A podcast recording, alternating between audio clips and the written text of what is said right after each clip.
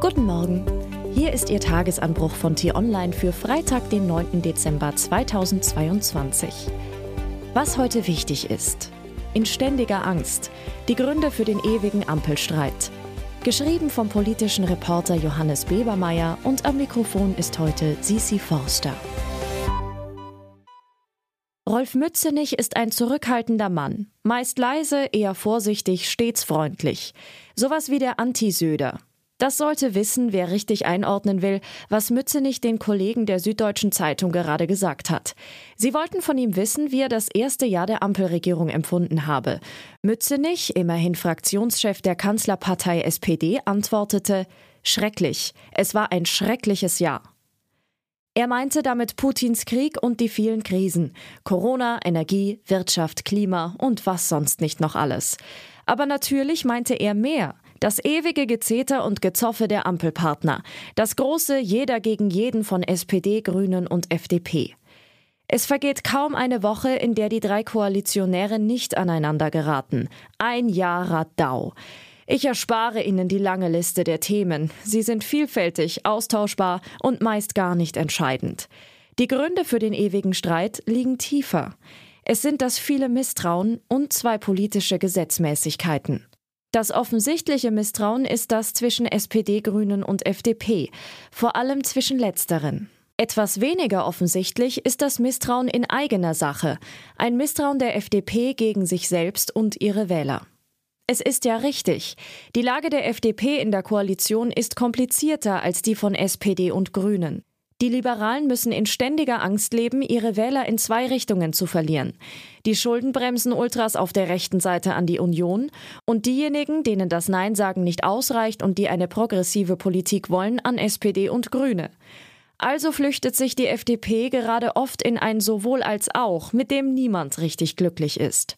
Und macht dann das, was laut Meinungsumfragen gerade beliebt erscheint. Stringente Politik kommt selten heraus. So erklärt sich auch, dass die FDP mal energisch auf den Koalitionsvertrag pocht, nur um ihn ein andermal für überholt zu erklären. Wobei das nicht nur die Liberalen tun, auch SPD und Grüne haben ein sehr wechselhaft dogmatisches Verständnis des Vertrags, was die Sache nicht besser und die Streitigkeiten nur zahlreicher macht. Schwieriger wird das alles noch, weil der Koalitionsvertrag an vielen wichtigen Stellen so vage oder unlogisch formuliert ist, dass alle Parteien sich anfangs als Gewinner fühlen konnten. Das macht Parteien zwar kurzfristig glücklich, es führt aber im Alltag regelmäßig zu Streit über die richtige Exegese des mehr oder weniger heiligen Textes. Das ist die erste politische Gesetzmäßigkeit, die nicht nur für die Ampel gilt, aber nun wegen des Misstrauens besonders gravierend ist. Die FDP etwa verlangt, dass nicht nur Windräder und LNG-Terminals schneller geplant, genehmigt und gebaut werden, sondern auch Straßen. Im Koalitionsvertrag stehe, man wolle für die Verfahren künftig nur noch halb so viel Zeit brauchen, argumentiert sie, egal was geplant und gebaut werden soll. Die Grünen, die keine neuen Straßen wollen, beziehen sich auf eine andere Stelle des Vertrags. Dort steht, es solle künftig erheblich mehr in die Schiene als in die Straße investiert werden. Und jetzt streiten sich die Gelehrten. Dass sich die Gelehrten so oft streiten, dass sie bei jeder Gelegenheit zeigen, was ihre Parteien eigentlich täten, wenn sie denn allein entscheiden könnten, liegt an einer zweiten politischen Gesetzmäßigkeit. Politische Erfolge machen nur sehr kurzfristig glücklich. Zumindest glauben Parteien das.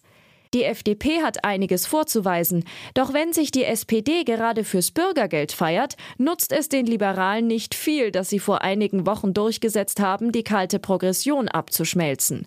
Sie ärgern sich in dem Moment über das Abschmelzen der Sanktionen für Arbeitslose. Was dazu führt, dass sie sich vom eigenen Ampelprojekt distanzieren und es wieder Streit gibt. Heraus kommt ein Perpetuum mobile des Ampelzoffs, ein sich ewig und automatisch weiterdrehendes Streitkarussell. Hoffnung macht dafür die kommenden drei Jahre nur, dass die Ampel trotz all des Lärms einiges hinbekommen hat. Was heute wichtig ist. Mohsen Shekari, das war sein Name. Mohsen Shekari hat gegen das Regime im Iran demonstriert, wie viele andere seit Monaten. Jetzt hat ihn das Regime dafür hingerichtet, erhängt, wegen angeblicher Kriegsführung gegen Gott. Er wurde nur 23 Jahre alt. Es ist die erste Hinrichtung eines Demonstranten seit Beginn der Massenproteste Mitte September. Eine weitere Eskalation der Grausamkeit. Menschenrechtsorganisationen gehen davon aus, dass 28 weitere Demonstranten akut von einer Hinrichtung bedroht sind. Außenministerin Annalena Baerbock sagt, die Menschenverachtung des iranischen Regimes ist grenzenlos. Beim Digitalgipfel in Berlin sprechen heute Digitalminister Volker Wissing sowie Wirtschaftsminister Robert Habeck. Und Kanzler Olaf Scholz ist auch da. Ob's was bringt? Die Gesellschaft für deutsche Sprache verkündet ihr Wort des Jahres. Das war der T-Online Tagesanbruch, produziert vom Podcast Radio Detektor FM. In unserer Wochenendausgabe sprechen wir über die Krankenhausreform von Gesundheitsminister Lauterbach, was genau dahinter steckt und ob das die Probleme in diesem Bereich wirklich lösen kann. Die Folge gibt's exklusiv zum Hören schon heute Abend, überall wo es Podcasts gibt. Vielen Dank fürs Zuhören und tschüss.